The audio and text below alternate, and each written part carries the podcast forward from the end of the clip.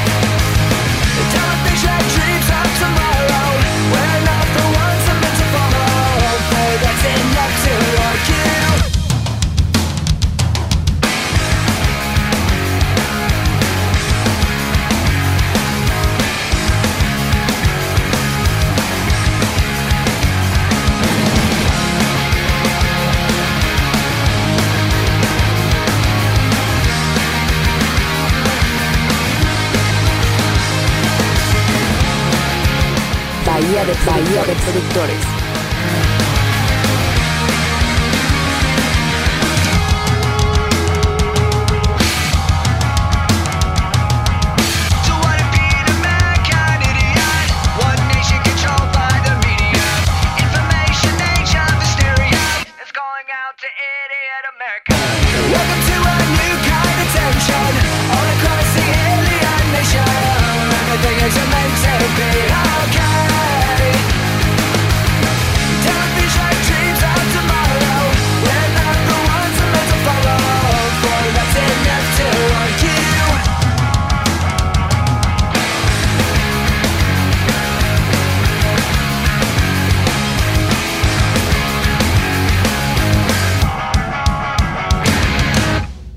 American Idiot, eh, un disco que creo que no solamente fue un gran disco, eso es, está fuera de duda, sino tiene mu- mu- mucho sabor americano, ¿no? Antiamericano. Ante- antiamericano, Sí, eso claro. es justo.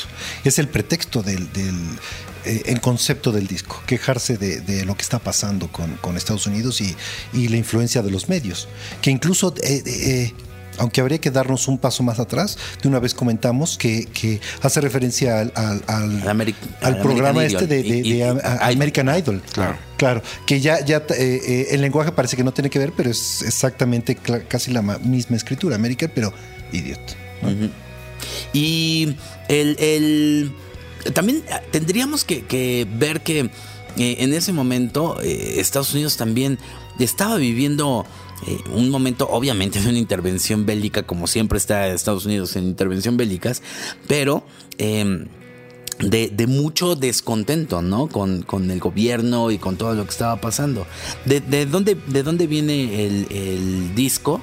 ¿Y, y cuál es? O sea, ¿por qué llegó a nosotros? Re- Realmente, eh, Green Day hace la entrega del álbum completo que, tenía que, dar a la disquera en 2003, que se iba a llamar Cigarettes and Valentines. Ese era el disco. Y justo antes de la entrega, cuando iban, yo creo que al proceso de mezcla, les roban el, eh, material, que son 20 canciones casi terminadas, o sea, listas para el proceso de, de mezcla y de entrega. Y eh, ellos le consultan al productor que se llama Rob Cavallo, que es alguien de que hay que súper eh, platicar en un, en un ratito más. ¿Qué hacen?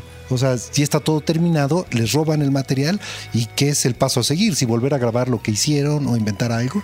Y lo que hace el productor es cuestionarlos, decir, oye, esto que acaban de grabar realmente vale la pena, es tan bueno como para que nos, nos regresemos a él y lo, y lo volvamos a hacer. Porque si no es lo mejor que han hecho, grabemos algo nuevo. Y teniendo en consideración que el- la naturaleza del punk es 1, 2, 3, una toma y se acabó, ¿no? O sea, tampoco regrabarlo en esencia del punk hubiera sido un gran reto, ¿no?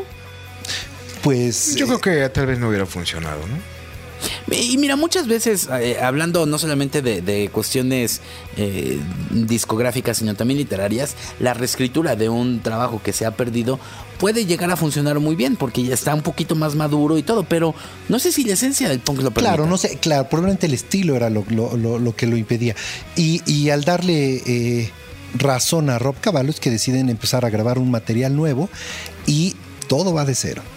Empiezan, lo primero que graban es American Idiot, el sencillo y el nombre del. Están del- grabadas las, del- las canciones así como están en el tracklist del disco, así las fueron grabando, ¿no, chavo? ¿Ah, sí? Así como... eh, O sea, eso- una sí, American Idiot, Claro, aunque hay que hacer la aclaración está. que la primera que sale completa, o sea, Fue esa, full sí. y natural es American, American Idiot. Idiot, Y sí. después ellos se encuentran en un bache creativo, donde no dan pie a avanzar más. Y lo que empiezan a hacer, no recuerdo si era con el bajista o con el baterista, es empezar a grabar ideas completas, pero de solamente 30 segundos. Y, y ya que juntan varias de estas ideas, pues se les ocurre pegarlas. Y de ahí aparece todavía una siguiente idea, que es por qué no madurarlas y llevarlo a la idea de un disco concepto, que se influencia mucho por lo que es este eh, el Tommy de The Who, De The Who. por el, el este West Side Story, que es un- una, una cuestión ahí de Broadway, por Jesucristo Superestrella, así declarado por ellos. El Esa es la influencia también. y lo llevan a la idea de algo actual, que es su queja de los medios, que es su queja de lo que está pasando en Estados Unidos en, en las ideas, y hacen un disco concepto. Habría que, habría que ver algo interesante de este disco y es eh, cómo alguien puede llegar a un concepto sinceramente tan bizarro, porque no podríamos negar que puede ser algo bizarro basarse en musicales de Broadway, de una banda punk. Claro. Ahí, ahí está lo que le da valor, ¿eh? Porque, no sé, si ustedes pensaran en, se me ocurre en el, el Tommy de The Who, pues la verdad es que uno dice que es un disco concepto, pero hay que tenerla clara para entenderlo Híjole. y disfrutarlo. Y estos tipos se suben a la, a la idea de sus canciones punk, ligeras, simples, y le dan una continuidad eh, muy agradable. A mí me, me- me encanta cómo fluye el disco y creo que lo llevan de el punk, que yo creo que de aquí en adelante habría que hacer así un corte, así, que Sí. ya, ya se para y no hay más punk. Y hay un rock maduro, un rock muy ambicioso, Es- es un rock bien logrado. El, primer trabajo serio, ¿no? A mí se me hace el primer trabajo serio que hacen ellos, ¿no? Bueno, lo de anterior, que- lo anterior no digo que sea malo, pero es, es, es más este goofy, ¿no? Es más tonto, es más de- Pues más punk, es que el punk no, no, no pero- requiere seriedad, ¿no? Pero punk más, más tonto. O sea. Claro, pero es que hay el, el punk que se queja, Eh, ah, anárquico, que realmente Claro. tiene, tiene una razón de molestia, y hay el punk De este ligero. eh, ligero. Y ellos estaban en la Pa' frontera de eso, o sea, no, Sí, no claro. habrían, no habrían destacado por tener Claro. varios temas de, de verdadera Y eh, aquí, razón. Y aquí de- es donde rompen con eso y de verdad hacen un disco en serio, ¿no? Hablemos del productor. Claro. Porque Ro- creo que- Rob Cavallo, nada más para echarle referencia, hace mucho del material de Green Day. Tiene cosas pues vigentes de ese tiempo que son Google Dolls, Paramore y cosas más, más obscuras. Bueno, no obscuras, sino más de culto como Tricky. Nada más, ¿no? Órale, Eh, cosas, pues, eh, intermedias como Kid Rock e incluso cosas posteriores con My Chemical Romance, que, que ya diré Hablaremos de a- él. a- algunos comentarios, pero es un tipo con mucho con mucho background y con mucho trabajo. Él, tiempo atrás, cuando él era eh, joven, trabajando en, en el audio, eh, estuvo al lado de George Massenburg, una de las personas que ha hecho de las mejores grabaciones, de las mejores mezclas y que es uno de los eh, desarrolladores de equipo de ultraculto, George Massenburg, y una de sus manos derechas en esa época, ayudándolo como un segundo ingeniero, era Rob Cavallo, eh, ayudándolo en sesiones, por ejemplo, de Fleetwood Mac o de Linda Ronstadt, o sea, no era este No era cualquier persona. muchachito, o sea, tuvo una fortuna de, de- de primer inicio Claro. mu- muy, amplia. Fíjate que eh, viéndolo ya al tiempo y con el, el juicio de los trabajos posteriores, a mí lo que me salta es que el trabajo posterior de este productor eh, tiene, o sea, es muy marcado con My Chemical Romance, que después hablaremos de él. Y yo me preguntaría si el trabajo de, del American Idiot, qué tanto es de la banda y qué tanto es del productor. Eh, a- aquí, si, si nos fuéramos a lo que dice Carlitos de dónde estaba Green Day, si uno le escarba así en los discos, pues no me los imagino de repente de un disco al otro dar un brinco tan maduro. totalmente. O sea, no, no- Ellos solos no. sucedió un milagro ahí. Y la verdad es que, se- eh, porque lo, lo hemos comentado, de los discos que hemos tenido en el programa, ha habido unos donde el productor es lo máximo, como el primer programa, recuerdan, de George Claro, Martin. Hay al- otros que- pero muchos otros donde el artista es mucho y el productor solo es una guía. Claro. Aquí yo creo que el productor es el mucho. 75%. O sea, el- quien logra este concepto de disco más que Green Day, a menos de que, híjole, de, eh, lo dudo. Eh, Aunque habría también otra cosa, viendo, viendo eh, las referencias, eh, Rob Cavallo está con ellos desde el Duki, ¿eh? O sea, ellos, él es el que los firma para, para salir del anonimato, digamos, del, del, del indie. Ah, pero es que también ese es el trabajo del productor. A lo mejor vio que querían hacer algo más serio, con, estamos- un, con un hilo más conductor, con un concepto, y dijo, ah, ok, ya estamos en ese grado, Sí. vamos a hacerlo Sí, serio. pero, Puede ser, ¿no? sí, pero recordemos que después, cuando hace My Chemical Romance, que es también un álbum concepto, es prácticamente una copia al carbón. Ah, pues porque es una copia. Entonces, es, la, es la receta. Está- porque exacto, o sea, es la Claro. receta. Entonces, ¿de qué, La de qué fórmula. trabajo, ¿Y saben no? qué sería lo que, lo que daría pie a saber qué pasó?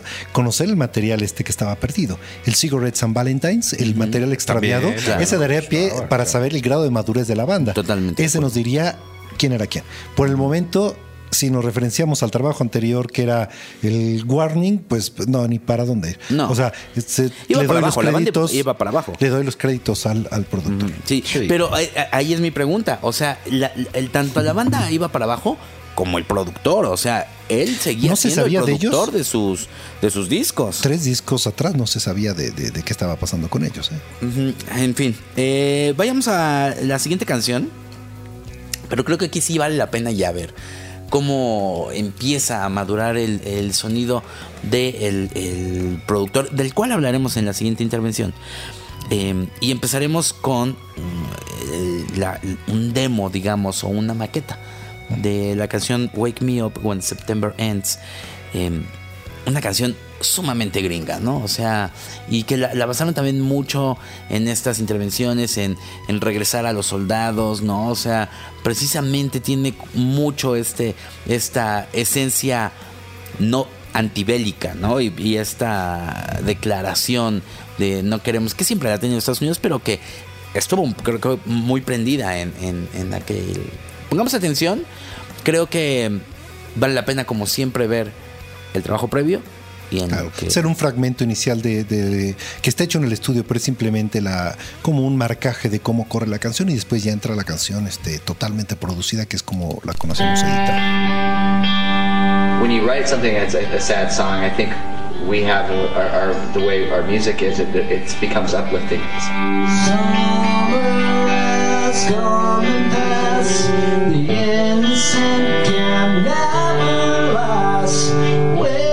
day when September.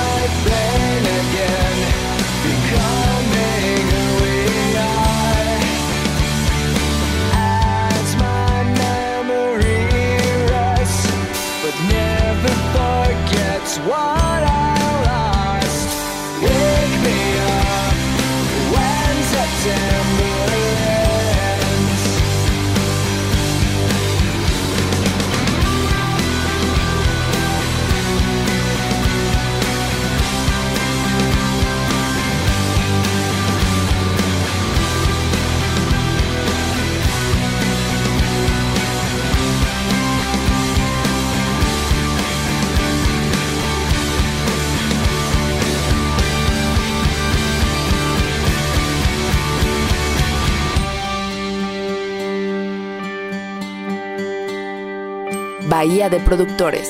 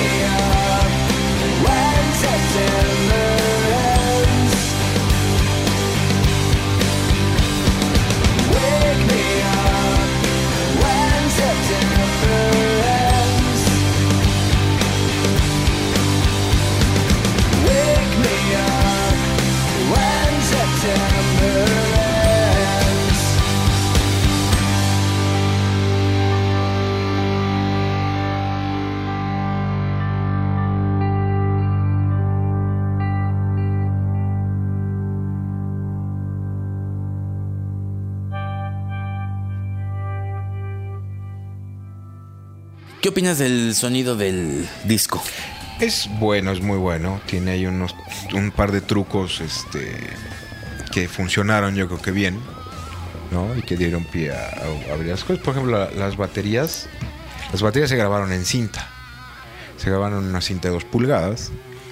Y este y después se transfirió a Pro Tools. Y todo lo demás está grabado en Pro Tools. Fíjate que eso podría ser interesante. Muchos mm, programas antes habíamos hablado de eh, los 24 tracks que, que da la cinta de 2 pulgadas eh, y, y cómo es una limitante cuando grabas toda una banda.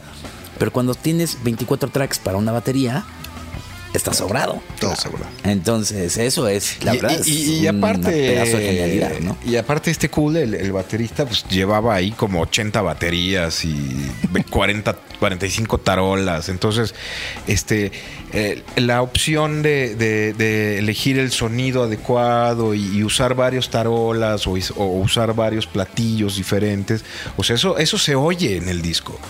La, la batería yo creo que es, es- es- se oye perfectamente bien ahí en el disco, ¿no? Bueno, y aparte las Ah, guitarras. ¿no? Aquí hay que Es- mencionar ahorita que estamos con lo del sonido, que así como estábamos halagando en la, la labor de Rob Cavallo, el ingeniero es tremendo ingeniero. Ingeniero. Es Chris Lord H, que es gente que ha grabado a Joe Cocker, a Prince, a Peter Frampton, B.B. King, Ya Stone está. Temple Pilots, Dave Matthews Band, Him, Michael Bublé. Ya está, tiene una serie ahí de plugins, ¿no? De- con su Claro, con, su, nombre. con su signature le llaman, claro, claro. ¿Cuál, qué- qué- qué- Eh, en- hay una marca de plugins muy famosa que se llama Waves y tienen unas como le llaman signatures que son como plugins dedicados a un Y hay unos productor a uno Dave que es- pensado, ¿no? se llaman CLA Hay unos de que es Chris Lord H Lord que es, que, que es eh, eh, eh, Hay claro. uno de Butch Big, ya salió uno de Butch Big Ah. también. Hay uno de Mimoso Hay uno mimoso. Mimi plugins Mimi plugins. serie Platinum. Pues estaremos esperando el de Miranda Plugins también, ¿no? Bueno, ya está, ya está muy este eh, muy en corto ese. tras hacer unos chistes locales este Oye, local. este, hablando de eso, entonces yo me preguntaría, ¿el sonido del disco de quién es? El sonido estrictamente viene del ingeniero, Sí, del seguro. señor Lord. Eh, la- el concepto de unión, de, de flujo de ideas, De de, idea general, pues es de Rob Cavallo. Y bueno, habría que dar también su... eh, no queremos demeritar a, Green Day porque saben que lo platicamos en su momento. Pero sí. Son ejecuciones súper bien logradas, Sí, guitarras perfectas, altura. baterías de primera, eh, voces entonadas, que incluso si uno escucha, Mus- eh, el disco está... musical- Musicalmente en la composición, en armaduras, en todo este tipo de cosas, ya que son estrictamente musicales, yo creo que Caballo sí metió la mano, porque él es músico. Él es músico, es este multiinstrumentista, es compositor y tiene muy, muy bien en la cabeza el concepto de, de lo que es una melodía, por ejemplo, Claro. bien lograda, este, una armadura de guitarra bien hecha. Eh, Yo creo que sí metió la mano musicalmente. Sí. Eh, ahí habría que hacer dos cosas. Una es esa madurez musical que es justamente el cómo se unen las canciones, lo musical de, de- de los temas, yo se las podría adjudicar sí al productor, Sí, claro. pero hay que eh, aclarar que la banda lo hace muy bien Sí, en claro. ejecución. Son buenos en términos de ejecución.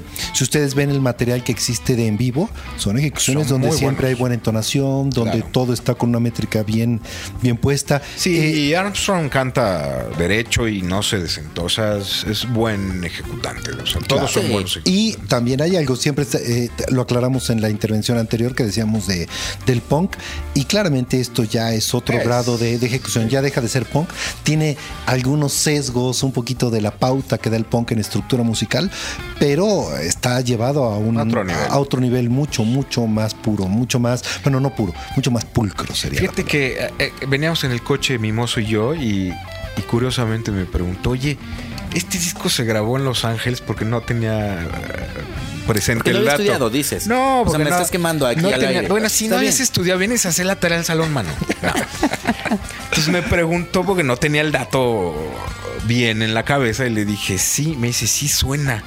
O sea, sí suena como que está grabado en un estudio de Los Ángeles. Está grabado en el, en el Ocean Way, que es un estudio legendario, pues muy famoso. Está Frank Sinatra y Elvis grabaron ahí. Pero sí es curioso cómo suena algo producido en Los En Ángeles. Los Ángeles hay un sonido muy Que, característico. que en la otra costa, ¿no? Que en Nueva York, Boston. Claro, ¿te ¿no? y, y muchas veces eh, hablamos de sonido muy en diferentes grados, pero si nos pusiéramos muy muy específicos, pues hay cosas que suenan totalmente inglés, cosas Claro, que suenan claro. totalmente americanas y dentro del americano hay sonidos Hay que son así totalmente de la onda de Memphis y de, De esa- Nashville y de eso, claro. y hay otra onda que es totalmente Los Ángeles y. California y etcétera. Y aquí se oye claramente. Sí, sí, es muy Y claro. Gloria Estefan que no suena a ninguna de todas. No, porque esa es cubana, chico.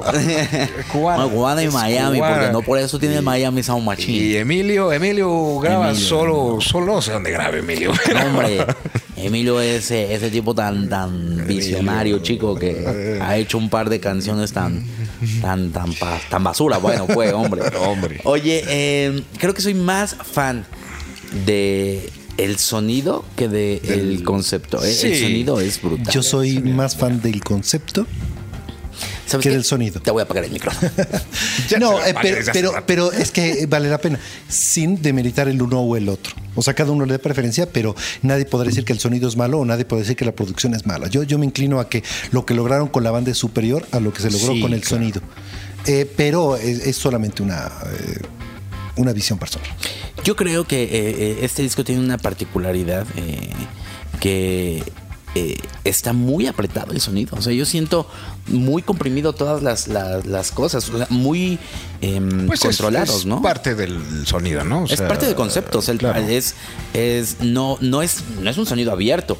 Son sonidos muy, Muy comprimidos, sí. Muy comprimidos. O sea, el golpe es muy fuerte, pero es corto, ¿no? No es un. Vaya, para que la gente nos entienda, la tarola no es un. ¡pa! No es un pa. Pero parte de la, eh, en términos de sonido, muchas veces el conseguir un sonido tan regular, tan consistente, lo que genera es impacto. Eh, no, no hay la sensación de variación, de más fuerte o más bajo, Recuerda sino que- todo es eh, un bloque de, de- de fuerza. Recuerda también que en esa época este, todos los discos o todos los productores se peleaban por el disco que sonara más fuerte, no mejor. O sea, el que sonara Es más muy- fuerte. Un ejemplo es la mesa que más aplauda. Claro, ese sonaba fuertísimo en el antro. Pero fíjate que sí es cierto, o sea, e- en ese momento era. Estaban peleándose Tienes toda la razón. ¿no? Y estamos hablando de que estaba compitiendo con discos seguramente de, de Britney Spears y todo Sí. eso, que era el que suene Más y el que- fuerte, el- ajá. ¿no? Y, y este Y seguramente se llevó los laureles, ¿eh? Sí, seguro. Sí, se ganó muchos premios este disco. ¿no? Pues se Fíjate escucha. que ajá. hay otro dato curioso ahí que dice que, que, bueno, para los que no ubican bien cómo se graba un disco, generalmente se graban las baterías primero, después se graba el bajo, hablando de, de un trío, ¿no? Y después, y al último se graban las guitarras y al último, último las voces. Aquí grabaron primero el bajo y después la. Primero las guitarras y después el bajo. Yo he visto unos videos donde graban tríos y no es así. Bueno, pero son otros tríos, chaval, que los ves en internet.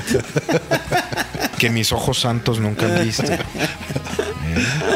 Oye, este, difícil. Si, si es eh, con esta eh, metodología que dices, Sí. es difícil, porque entonces se tienen que acoplar al ritmo de las guitarras, ¿no? No- Exactamente. Y no al revés, que al final lo, lo más importante es tener una buena ritmo. Una buena base. ¿no? Una buena base. Claro. Y ahí pues sí tendría, la verdad, que, que ser un, un elogio para Billy Joe, ¿no? O sea, Sí. Que pues es- la verdad es que sí, ya tiene mucho tiempo haciendo esto. En fin, escuchamos Saint Jimmy y regresamos a hablar más de... La verdad es que tiene, este disco tiene mucho de dónde sacar este Claro, datos, hay, hay que ¿eh? aclarar que ahorita que escuchemos San Jimmy, San Jimmy en el disco no viene como un track solo, sino viene unida a otra, a otra canción. Em, en esta en este mm, eh, esfuerzo por hacerlo conceptual, ¿no? O sea, que, que las canciones una tenga coherencia con la otra y que las historias se unan, que melódicamente tengan eh, la misma claro, el mismo tono. eh, eh, ¿no? el tema con el que se liga es Are We the Waiting y se junta con San Jimmy, es como un único track, aunque se, se entiende clara la división, eh, aparecen como... un único track. como ajá.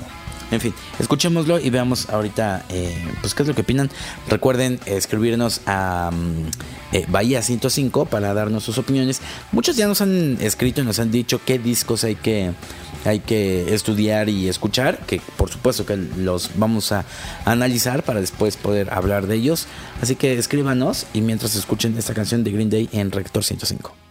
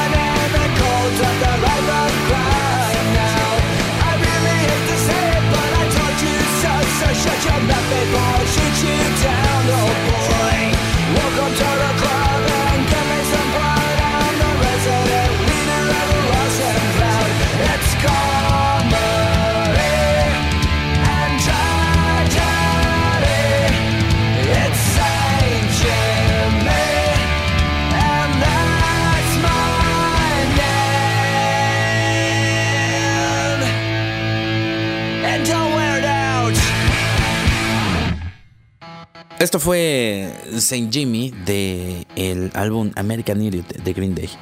Mm, ¿De dónde viene? Ya, creo que ya hablamos que realmente de dónde viene es un punto y aparte, ¿no? O sea, no podríamos decir que hay un trabajo previo a esto, porque hay un trabajo extraviado. No sé si ese trabajo ha llegado a ver la luz, ¿no? No. Eh, no sé qué se le hizo al material, no, no se comenta nada de ello y todos los siguientes álbumes no, no, no se ven. Habría que, que rastrearlo.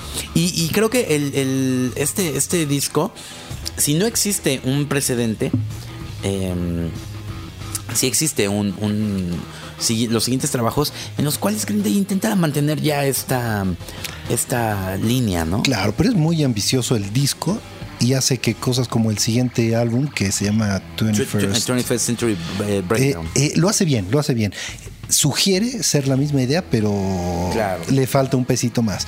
Y lo que sigue, que es esta trilogía de 1, 2, 3, eh, Nada. No, no, No, no pasa nada. No, pasa nada. Que eso es el, el reto cuando uno hace un álbum de ese calibre, volver a, a hacer material parecido. Eh, después de en, en el siguiente eh, eh, disco, por supuesto que vendrán muy buenas eh, canciones. Vendrá la sumamente eh, conocida y quemada 21 Guns. eh, y y habríamos de ver que no es un disco concepto, sino que vuelve a sacar sencillos. Pero desembocó en un, musical, ¿no? En un musical de Broadway. Sí, acabaron haciendo un álbum donde se hacen las canciones de ellos, donde hay participación de otros cuantos este, artistas, este, gente de teatro, etcétera, y termina en una puesta en escena en, en- en Broadway. American Idiot. El álbum es de 2010, este, seis años después, que se llama The Original Broadway Cast Recording. Y obviamente lo que este álbum desembocó fue. oh, creo que sí, sí marcó una tendencia en el sonido. ¿eh? No sé si. O sea, no, estoy- no digo que, que no sea buena, porque creo que es muy bueno. El sonido del disco es impactante. En ese sentido, es muy compacto, es muy fuerte, es muy contundente. Yo creo que no se siguieron muchos discos porque es demasiado ambicioso, ¿no? O sea, seguir eso es. Se, se escucha que estás encerrado en, en el disco, ¿no? Claro. Entonces, yo creo que muchos, no muchos discos, de no ser los que produjo después Rob Cavallo, siguieron esta, esta tendencia. Pero de que es un sonido digno de, de escuchar, es un sonido digno de escuchar, ¿no? Bueno, también te voy a decir, el disco hacerlo costó 650 mil dólares. Híjole, O sea, sí es una lanita, ¿no? Claro. Y se tardó 10 meses en grabarse. Y estaba yo eh, leyendo, oyendo una entrevista con Armstrong, que decía que, que la el fiesta... astronauta. Que la No, el, de, el ciclista.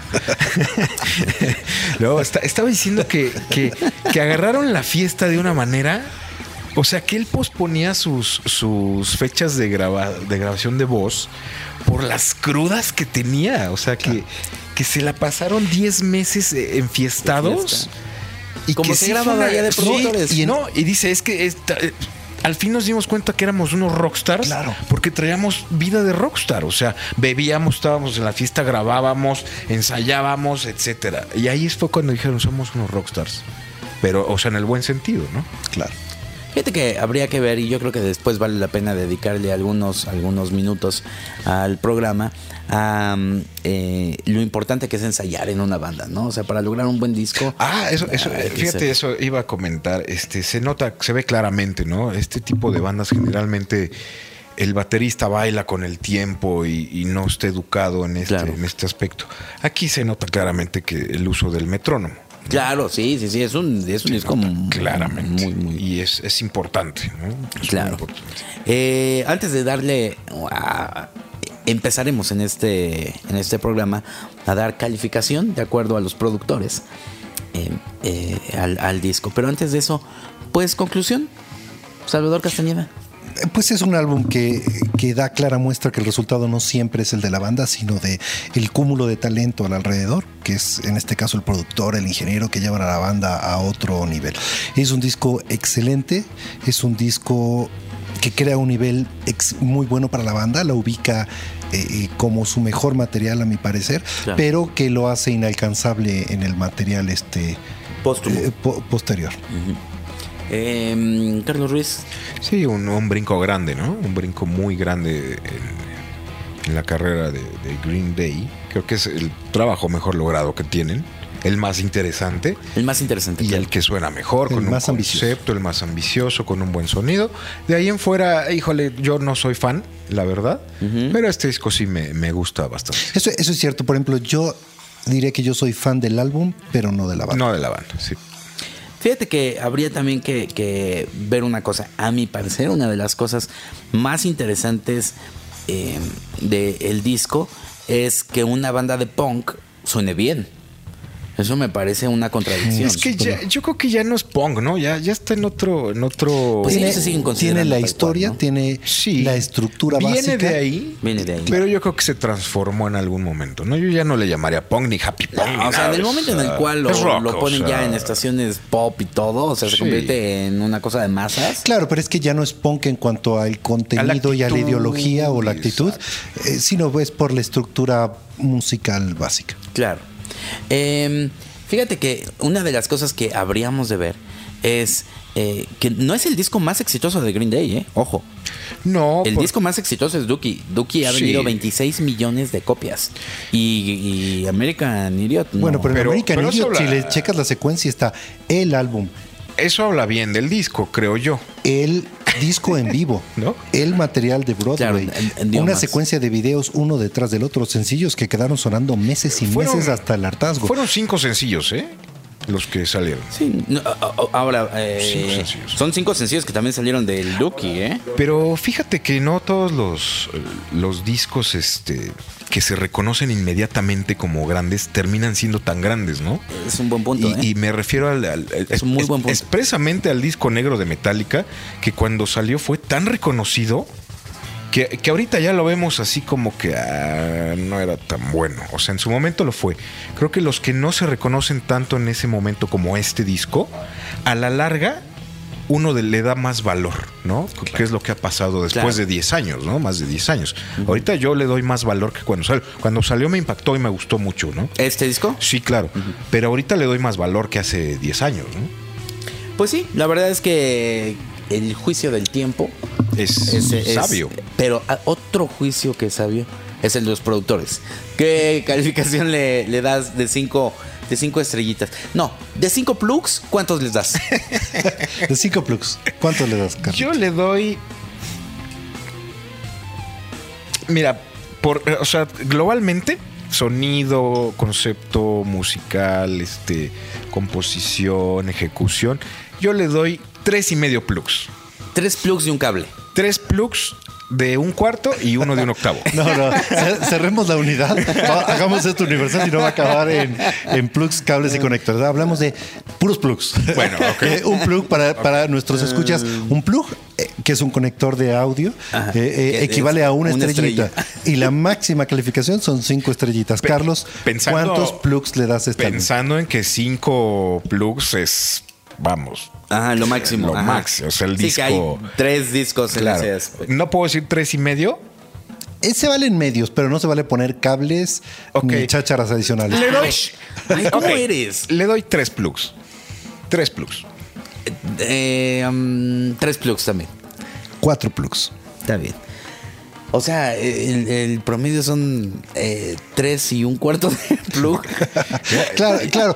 Esto, esto no tendría eh, referencia para nuestros escuchas, sino tras muchos álbums y tras su opinión, que valdría la pena en el Twitter de- del programa, que nos dijeran cuánto- cuántos plugs, estrellitas y o equivalentes le pondrían a este álbum, donde cinco es el máximo álbum posible. Claro, exactamente. Como, Eh, el, como el de mesa que más aplaudo. Ese yo le doy cinco, ¿eh? Bueno, yo le daría inclusive Seis. seis consolas, ¿eh? También estamos abriendo vacantes para otros productores. este- Carlitos y Mimosos creo que van a estar ocupados en, en Eh, otras labores. Escriban a Bahía 105 cuántos plugs eh, eh, le darían a este, a este disco. Y también, por favor, envíenos sus comentarios sobre este programa. Nos vamos. Nos vamos y, y- voy a tomarme uno- unos segunditos, sí.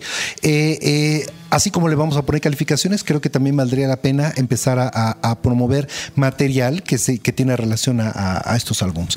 En este en especial, mi recomendación es escuchar de My Chemical Romance de Black Parade, que es un álbum producido por Rob Cavallo y que en resumen para mí es un seguimiento idéntico de lo que hizo. Rob Cavallo con Green Day, haciéndolo con My Chemical Romance. Y es un trabajo excelente. Eh, Tú, Chinito. Pues el de mesa que más aplauda. eh. No, no, ahorita fíjate que no, no, no me viene a la mente.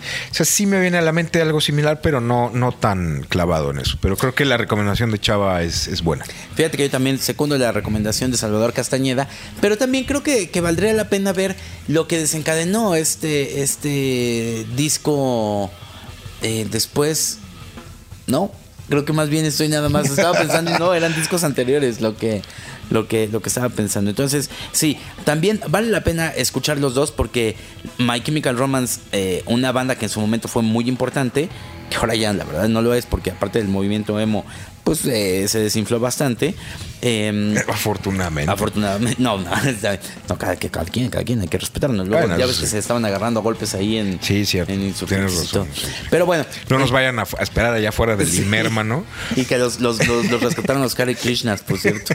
Este, pero eh, me parece que sí, es muy importante saber que eh, si escuchas eh, este disco y luego My Chemical Romance, es la verdad una copia del carbón, producida por el mismo, que suele ocurrir. ¿No? Grandes productores repiten su mismo trabajo creyendo que nadie se va a dar cuenta y al final es una copia, ¿no? Y no es por demeritar a My Chemical Romance, pero la verdad es que no, no, no daba mucho la banda. Y al final él también le sacó el juego. Entonces yo también concuerdo. My Chemical Romance, ¿cómo se llama el, el álbum? Eh, The Black Parade. Y, y la verdad es que es un gran álbum, ¿eh? Y aplicaron la misma del álbum en vivo, del sea, idéntico, Ajá. idéntico. Toda, toda, toda. En fin, eh, nos vamos. Salvador Castañeda, muchas gracias. Hasta la próxima. Carlos Ruiz, Adiós, amigos. eh, muchas gracias a Romina Pons.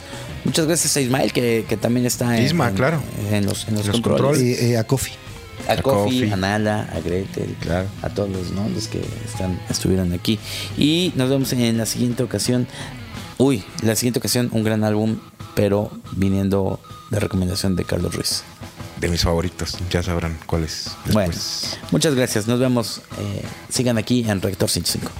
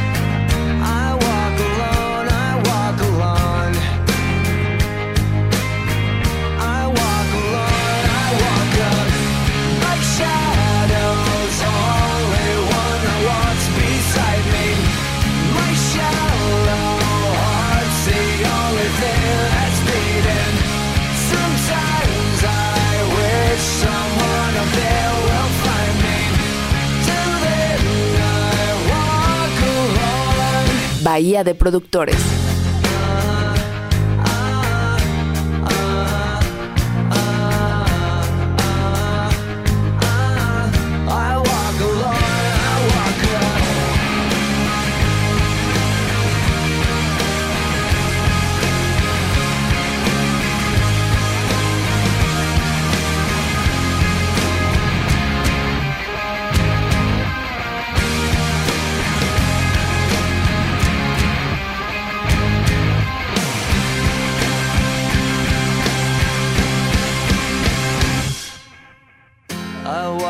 This empty street on the boulevard of broken dreams where the city sleeps and I'm the only one. I walk up my shadow's only one that walks beside me.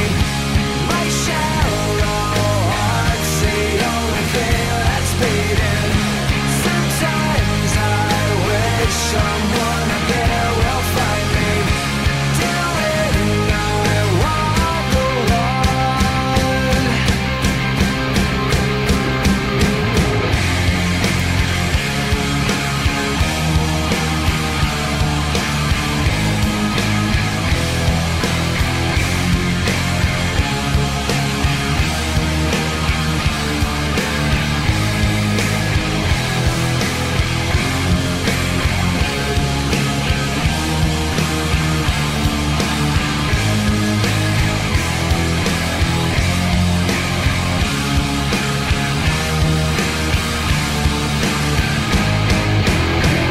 Dixo presentó Bahía de Productores con Fernando Benavides y Carlos Ruiz.